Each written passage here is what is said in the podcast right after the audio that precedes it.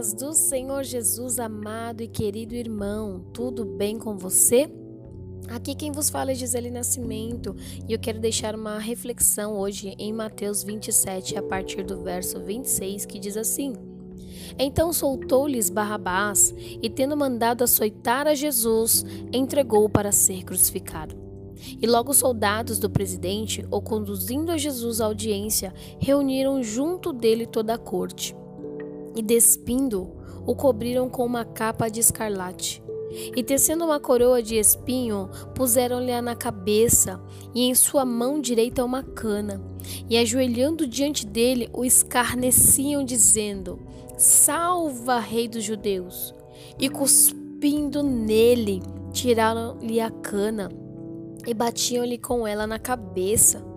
E depois de o haverem escarnecido, tiraram-lhe a capa vestiram-lhe as suas vestes e o levaram para ser crucificado. E quando saíam, encontraram um homem sirineu chamado Simão, a quem constrangeram a levar a sua cruz. E chegando ao lugar chamado Gólgota, que se diz lugar da caveira, deram-lhe a beber vinagre misturado com fel, mas ele provando não quis beber.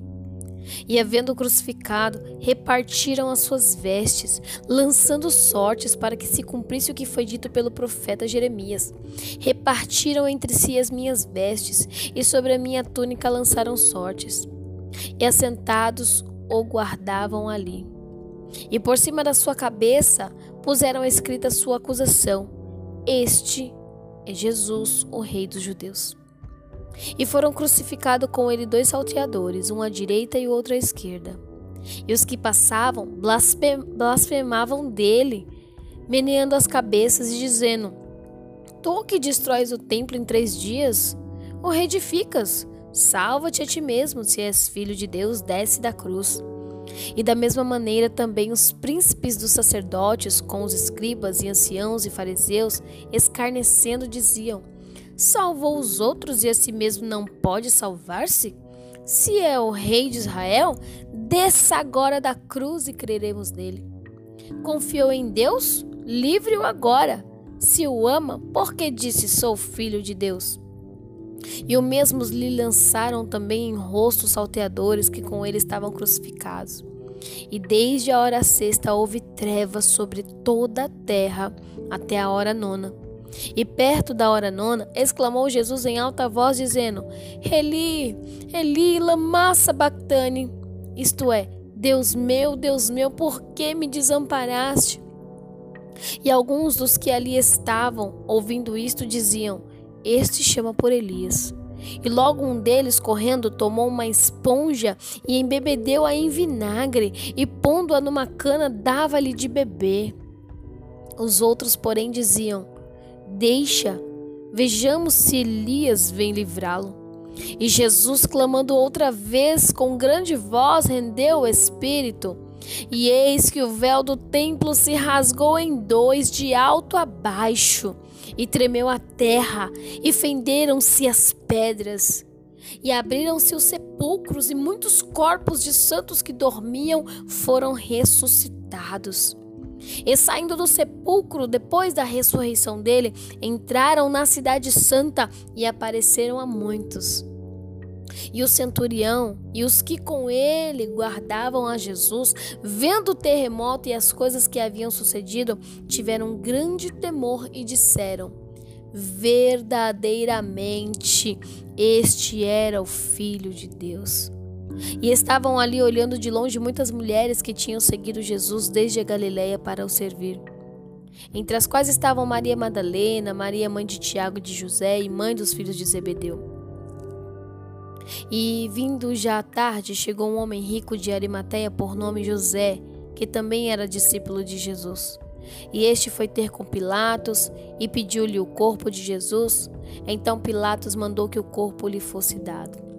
E José, tomando o corpo, envolveu num fino e limpo lençol e o pôs no seu sepulcro novo, que havia aberto em rocha, e rodando uma grande pedra para a porta do sepulcro, retirou-se. E estavam ali Maria Madalena e a outra Maria assentadas de frente do sepulcro. E no dia seguinte, que é o dia depois da preparação, reuniram-se os príncipes dos sacerdotes e os fariseus em casa de Pilatos, dizendo: Senhor, lembra-nos de que aquele enganador vivendo ainda disse: Depois de três dias ressuscitarei? Manda, pois, que o sepulcro seja guardado com segurança até o terceiro dia. Não se dê o caso que os seus discípulos vão de noite o furtem e diga ao povo: ressuscitou dentre os mortos. E assim o último erro será pior do que o primeiro. E disse-lhe Pilatos: Tendes a guarda, ide e guardai-o, como entenderdes. E indo eles seguraram o sepulcro com guarda, selando a pedra. Glória a Deus. Você pode perceber nessa palavra, ela é bem extensa e olha que eu comecei a ler a partir da metade. Mas ali em Mateus 27 você vai ouvir sobre a crucificação de Jesus. Você já pegou a sua Bíblia hoje, já abriu, já leu algum versículo hoje, pelo menos para você se conectar com o Papai do céu? Já fez a sua oração? Se você fez tudo isso, glória a Deus, continue assim. Se você ainda não fez, fique em paz, ainda dá tempo de fazer. Jesus ele está pronto para ouvir a tua oração. Ele está pronto para ver você meditar na palavra. Interessante que quando a gente medita aqui, a gente vê o quanto Jesus sofreu, o quanto Jesus padeceu. Primeiro, foi entregue por Judas Iscariotes, uma pessoa que andava com ele, que comia na mesma mesa que ele, né? Viu Jesus fazer milagre, fez milagre também, mas traiu Jesus por 30 moedas de prata, por nada. Vendeu a sua salvação, ou seja, ou seja, chegou até a porta do céu, deu um beijinho no céu e voltou para trás e morreu, né? Por conta da sua negligência, da sua ambição, da sua ganância, ele perdeu a oportunidade de morar com Jesus. E nós vemos que após isso, Jesus ali ele foi trocado por um ladrão, que era Barrabás, por um homicida. Né? Preferiram Barrabás, um ladrão, um homicida, do que Jesus. Que, o que, que mal que Jesus fez? Curar, libertar, salvar, restaurar vidas, ressuscitar morto? Isso foi o mal que Jesus fez? Para eles foi mal, porque eles trocaram Jesus por um homicida. E aí depois acusaram Jesus de tantas coisas e ali colocaram uma coroa de espinho na cabeça de Jesus. Já tinham batido muito nele, dilacerado as suas costas, né? Que a crucificação ela, ela era um modo muito agressivo, né? Ela era muito agressiva e Jesus ele foi muito agredido, foi cuspido na cara, é, tomou muito tapa na cara, pegaram uma cana ali, começaram a bater em Jesus né? Bateram várias vezes nele. Depois que ele tomou várias chicotadas, depois colocaram uma, uma capa nas suas costas ali. E ali aquela capa grudou ali nas costas de Jesus, grudou nas feridas. E depois eles puxavam aquela capa, arrancava ali das costas de Jesus, machucando mais ainda, né? E foi algo terrível. Depois colocaram ali os cravos nas mãos de Jesus, né? Aqueles pregos com mais de 8 centímetros, a grossura era terrível. Pregaram as mãos de Jesus, os pés, e foi uma coisa terrível. E Jesus morrendo de sede, ali tendo falta de ar, asfixia. E ali eles, em vez de dar água para Jesus, davam vinagre para Jesus beber. E olha, foi terrível a crucificação, e foi terrível, e foi horrível. Mas tudo isso por quê? Por nada? Não. Tudo isso por minha culpa, por sua culpa, por minha causa, por sua causa. Jesus fez isso por mim, por você, para que pudéssemos ser livres da morte, livre do pecado. Jesus ele entregou a sua vida. Jesus ele entregou tudo por mim, por você. E hoje, será que nós temos dado valor a tudo isso que Jesus fez por mim e por você? Será que nós temos valorizado o sacrifício de Jesus naquela cruz?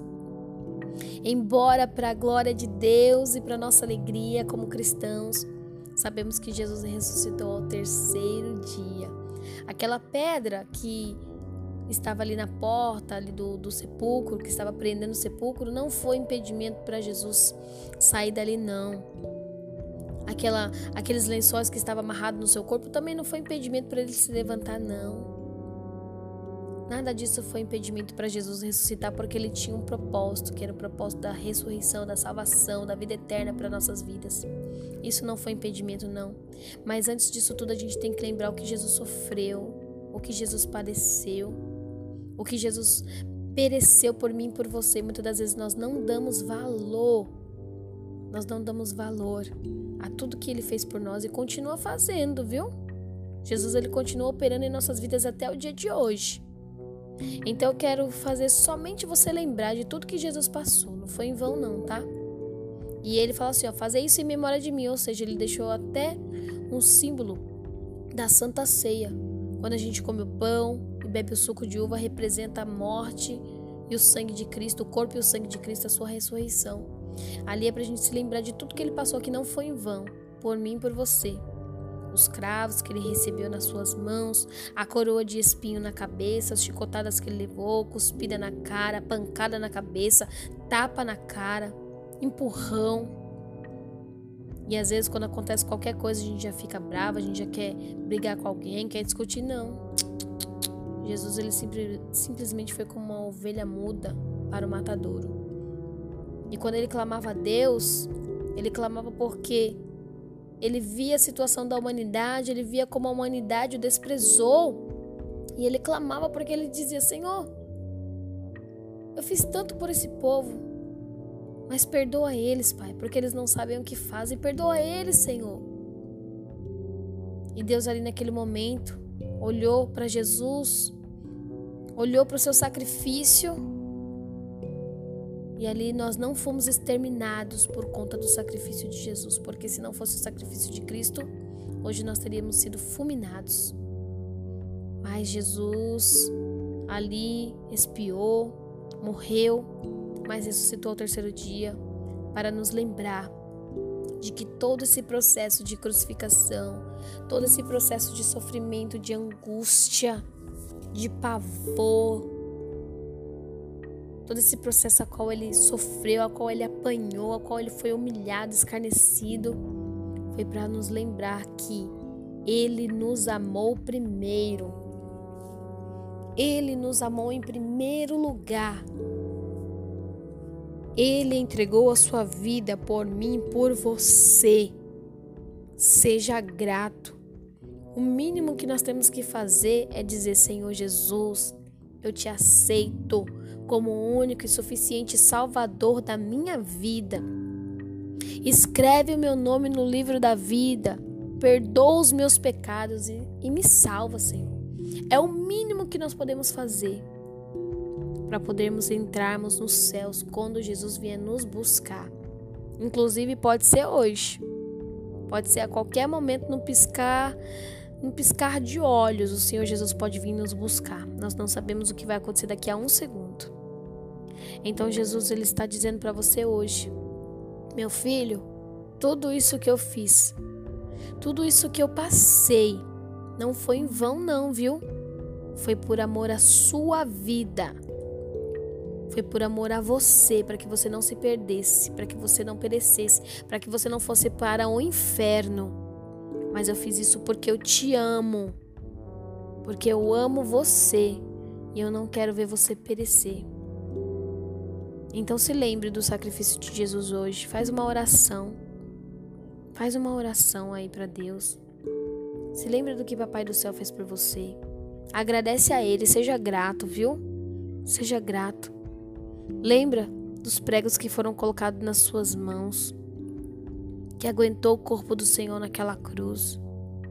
Lembra da coroa de espinhos que ele recebeu na sua cabeça Onde quando enfincaram aquela coroa, saiu um veneno daquela, daquela, daquela, daquele material, daquela árvore, e ali entrava na cabeça de Jesus, deixou ele a cabeça toda inchada. Lembra que ele ficou asfixiado quando prenderam ele ali naquela cruz, ficou desidratado. Ele teve hipotermia, seu corpo ficou gelado, começou a perder muito sangue. Ficou com seus órgãos enfraquecidos, ficou com falta de respiração. O ar começou a sair dele, mas ele ainda teve fôlego, último fôlego para dizer: Pai, perdoa porque eles não sabem o que faz. Mesmo ali na dor, Jesus ele pediu para Deus nos perdoar. Será que você tem perdoado seu irmão? Será que você tem perdoado aquele que te feriu, aquele que te magoou? Ou será que você tem guardado mágoa? Será que você tem guardado rancor no seu coração? Será que você tem se sacrificado por alguém, tem ajudado alguém? Será que você tem se lembrado da dor de alguém, tem orado por alguém ou você só pensa na, sua vida, nos seus problemas? Porque Jesus, enquanto ele estava ali na cruz, ele estava pensando no povo, não estava pensando nele não. Ele estava morrendo. Ele estava com asfixia, ele não conseguia respirar direito. O seu corpo estava dolorido, sangrando. A dor era insuportável, sua cabeça estava inchada. Estava cheio de furo sua cabeça. Suas, mães, suas mãos e seus pés estavam perfurados. Seus ossos ali quase se quebrando, mas não se quebraram. Foram deslocados, mas não foram quebrados, porque tiveram que deslocar o braço de Jesus, porque a cruz não era para ele, era para Barrabás. Barrabás era bem maior que Jesus. Tiveram que deslocar o ombro dele para poder dar na cruz, amarrando uma corda ali, puxando até deslocar, mas não quebrou não, porque a Bíblia diz que nenhum osso dele seria quebrado. Foi tudo isso por meu amor e por amor a ti, por amor a mim, por amor a ti. Se lembra disso hoje, tá? Se lembra desse momento. Tira o egoísmo, tira o egocentrismo de dentro de você. Para de querer se achar. Jesus é o melhor, Jesus é o poderoso, Jesus é o forte, Jesus é o fiel, Jesus é santo, Jesus é maravilhoso. Toda honra, toda glória seja dada somente para Ele. Ele não tinha culpa de nada, pelo contrário, ele só fez o bem. Mas ele mostrou que o caminho é esse: fazer o bem, mesmo que você seja cuspido, mesmo que você seja afrontado, mesmo que você seja perseguido, mesmo que você seja machucado. O caminho é esse, fazer o bem. Tá bom? Que Deus te abençoe, te guarde, faça resplandecer o seu rosto sobre ti e te dê a paz nesse dia de hoje. Fica com Deus.